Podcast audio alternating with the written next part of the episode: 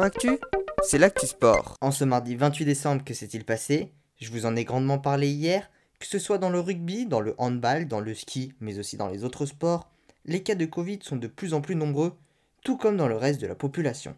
En France, la barre des 100 000 nouveaux cas par jour a été franchie. Pour faire face à cette cinquième vague, un conseil des ministres s'est tenu hier soir et de nouvelles mesures ont été mises en place avec le retour des jauges pour une durée de 3 semaines minimum à compter du 3 janvier, 2000 personnes maximum en intérieur et 5000 en extérieur. La 15e journée de top 14 ainsi que les 3 prochaines journées de Ligue 1 sont donc impactées. En revanche, situation plus ambivalente pour les 16e de finale de la Coupe de France. Les rencontres prévues dimanche 2 janvier pourront avoir lieu dans des stades pleins, mais pour celles du lundi 3 et du mardi 4 janvier, le nombre de places sera limité.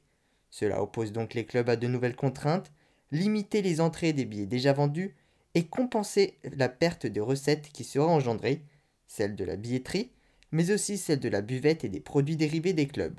Le gouvernement a déjà annoncé que des dispositifs d'indemnisation seront mis en place. En 2020 et en 2021, 107 millions et 100 millions d'euros avaient été consacrés à la compensation de la perte de la billetterie. En revanche, de bonnes nouvelles, certaines mesures qui auraient pu être mises en place ont été écartées. Pas de couvre-feu, pas d'interdiction de pratique en intérieur et pas de limitation de déplacement.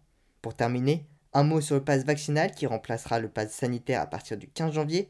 Il faudra faire preuve de sa vaccination pour entrer dans une enceinte sportive, que ce soit en tant que spectateur, mais aussi en tant que pratiquant, que l'on soit amateur, mais aussi professionnel. Les sportifs de haut niveau non vaccinés devront donc accepter la piqûre pour continuer à pratiquer en 2022. On passe désormais aux résultats sportifs avec du rugby. Deux des trois rencontres maintenues de la 13e journée de top 14 se sont tenues hier soir. La Rochelle a obtenu une large victoire 25 à 3 à domicile face au Lyon Olympique et Montpellier a battu Biarritz 12 à 27. Biarritz reste donc dernier du classement à un point de Perpignan. Montpellier reste troisième devant La Rochelle et Lyon passe sixième. Quatre rencontres se tiendront à une date non déterminée. Brive Clermont, Toulouse Stade français, Racing 92 Pau et Toulon Bordeaux Bègles.